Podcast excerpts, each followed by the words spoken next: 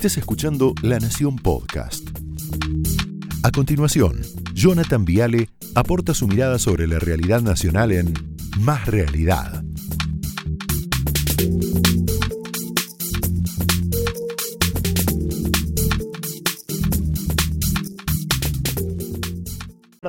No dijo, soy como el papá que le dice al nene, no te asomes por la ventana y el nene no entiende por qué no lo dejan. ¿No me crees?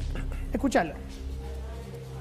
Que muchos eh, de quienes nos están escuchando creen que son antipáticas las medidas que tomo, pero lo único que me preocupa es cuidarnos, no es otra cosa. Es como, es como el papá que le dice al nene, no te asomes a la ventana porque tiene miedo que se caiga. Y el nene quiere disfrutar la vista y no entiende por qué no lo dejan. Bueno, créanme que yo sé lo antipático de muchas de las medidas que tomo, pero es para cuidarlos, simplemente, simplemente cuidarlos. No será mucho, che, no será mucho. Él es el padre, nosotros somos los hijos, incapaces, irracionales, infantiles, rebeldes, no sé, caprichosos. ¿Cómo se llama esto en ciencia política? Paternalismo al extremo. Paternalismo total, desde el punto de vista político, ¿no? Por supuesto. ¿Qué es el paternalismo? Es la tendencia a aplicar normas de autoridad, reduciendo la libertad y la autonomía de las personas, amparándose en la protección de las mismas. No entendí nada, traducímelo más fácil.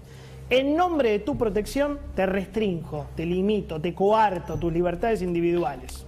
Sería algo así como, ustedes son mis hijos, tienen miedo, se portan mal, están angustiados, hacen cualquiera, yo soy el papá, las decisiones las tomo yo. Y acá viene la pregunta, la pregunta central, hasta filosófica. ¿Qué necesita la, sociedad argentina, la gente? ¿Qué quiere la gente? ¿Un padre que, que nos rete, que los rete a todos? ¿O un administrador tranquilo, racional y eficiente? Con mucho respeto se lo digo a nuestro presidente.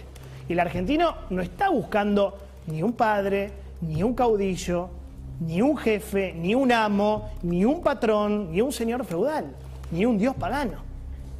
Lo que está buscando, creo, me puedo equivocar humildemente, ¿no? El argentino es una persona tranquila que administre el Estado de manera eficiente, un administrador que no grite, que no se deje avasallar por nadie, ni por Cristina, ni por Kisilov, ni por Goyán, un administrador que no insulte a los opositores. Un administrador que no se pelee caprichosamente con la ciudad de Buenos Aires, una persona madura que esté a la altura de las gravísimas circunstancias que estamos viviendo. Sin embargo, yo recordaba hoy, no es la primera vez ¿no? que el presidente de la Nación, Alberto Fernández, intenta transformarse en una especie de padre de la sociedad argentina. Uno recuerda que en el medio de la primera ola apeló al reto como mecanismo disciplinador. Mirá porque esa fue la preocupación mía el primer día y sigue siendo hoy. Yo podría hacerme el distraído. Querían salir a correr, salgan a correr. Querían salir a pasear, salgan a pasear. Querían tener los locales de ropa abiertos, abran los locales de ropa. Ahora, esta es la consecuencia, ¿eh? la que les acabo de mostrar. ¿eh?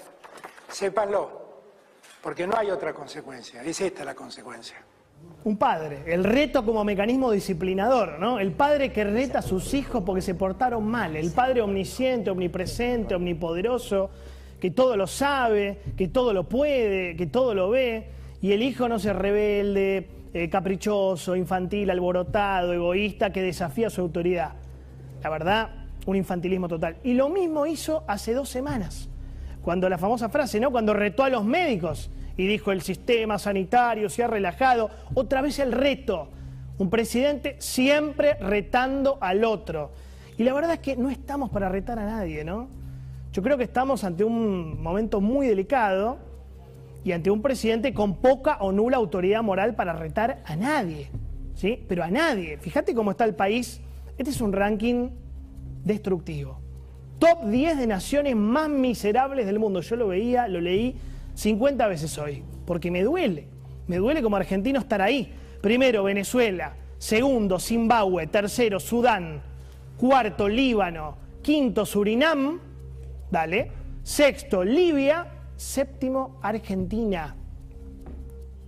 octavo Irán, noveno Angola, décimo Madagascar. Esto es vergonzoso. Esto es triste, esto es penoso en serio. Estamos séptimos en el ranking de miseria mundial que publica Steve Hong, que es un profesor de economía en la Universidad de Baltimore. Séptimos. ¿Qué tiene en cuenta el ranking? Inflación, desempleo, caída del PBI, tasa nominal de interés. ¿Te parece que estamos como para retar? Como para tener un presidente padre que trate a su sociedad como nenes enojados que quieren ver por la ventana? ¿Cómo se vive en la Argentina hoy? En serio, pensalo. ¿Cómo vive hoy un argentino? Esta es la vida de un argentino. Hoy un argentino tiene inflación, tiene inseguridad, tiene falta de vacunas, tiene falta de camas por COVID, tiene miedo a perder el trabajo, tiene piquetes, tiene cuarentena, tiene inestabilidad con las clases. Mamita. Y en el medio de todo esto vos tenés políticos que se pelean a los gritos y un presidente que se presenta como un padre que te reta. Yo creo que una muy buena y triste metáfora, y esto es muy doloroso Argentina, es lo que pasó el otro día, ¿no? Es lo que pasó este viernes. El ministro de Transporte, que en paz descanse, muere en un accidente de tránsito. Esta es una metáfora súper triste, súper dolorosa, súper angustiante, pero absolutamente reveladora. ¿Cuál es la primera causa de muerte en la Argentina? Vos sabés, más allá de la pandemia, obviamente hoy. Las tragedias viales. Las tragedias viales. ¿Cuántos muertos tenés por incidente de tránsito en 2019, último año, si querés, circulación normal, sacando la cuarentena. 6.600 muertes por incidentes viales, más de 500 muertes por mes, 19 muertes por día. Entonces, que el ministro de Transporte, que en paz descanse, lo lamentamos mucho, en serio, tanta muerte en este país, haya fallecido en una tragedia vial, habla un montón del país que tenemos, pero es un montón. Un país que no te da certeza para nada. No te da certezas, no sé, con los precios, no te da certezas con las clases, no te da certezas con las camas de terapia intensiva, no te da certezas para caminar por la calle y tampoco te da certezas para hacer un viaje en auto de Rosario a Junín. Porque te pueden matar en la ruta. Y se mató en la ruta al ministro de Transporte. Entonces Argentina, como venimos diciendo, es un país que genera incertidumbre, porque no te da ninguna certeza. ¿Qué es lo único que quiere el hombre? La persona, vivir tranquilo, en paz, una certeza, seguridad, estabilidad, reglas del juego, que no lo jodan, que no lo jodan, que no le cambien el tablero todo el tiempo. Vos pensás cómo se vive hoy en la Argentina, en la casa del conurbano que estás mirando. Muchos no tienen para morfar, para comer, y ven discusiones triviales, estúpidas, de dos políticos que se pelean, se matan, se odian. No sabés lo peligroso en serio que es tener un país sin conducción. No sabés lo peligroso que es jugar con fuego en un país anómico. ¿Qué es un país anómico esto? Un país donde puede pasar cualquier cosa. Total, ya nadie respeta nada, pero nada. Estamos en guerra y los generales aliados se están matando a trompadas. Y los soldados miran, incrédulos, no lo pueden creer, el enemigo se nos caga de risa y avanza a paso firme. Mirá cómo se pelean estos dos. ¿Sí? Yo me acuerdo, siempre lo digo, ¿no? En el auge de la Segunda Guerra Mundial, había un tipo que algo sabía, se llamaba Winston, de apellido Churchill, que pronunció un discurso dramático. Dramático. Él dijo, yo le pido a la gente, le pido al pueblo, esfuerzo, sangre, porque se viene sangre, él sabía lo que se venía, sudor, o sea, esfuerzo, y lágrimas, porque se viene mucha muerte. Churchill sabía que se venían los nazis, él lo sabía, que estaba pidiendo unidad ante la tragedia inminente, unidad ante la tragedia inminente. ¿Qué tenemos acá? Un presidente que se cree nuestro padre, que nos trata como necios y que cita Lito Nevia opiniones libres, hechos sagrados. Señores, acompáñenme, por favor. Bienvenidos. Esto fue Más Realidad, un podcast exclusivo de La Nación.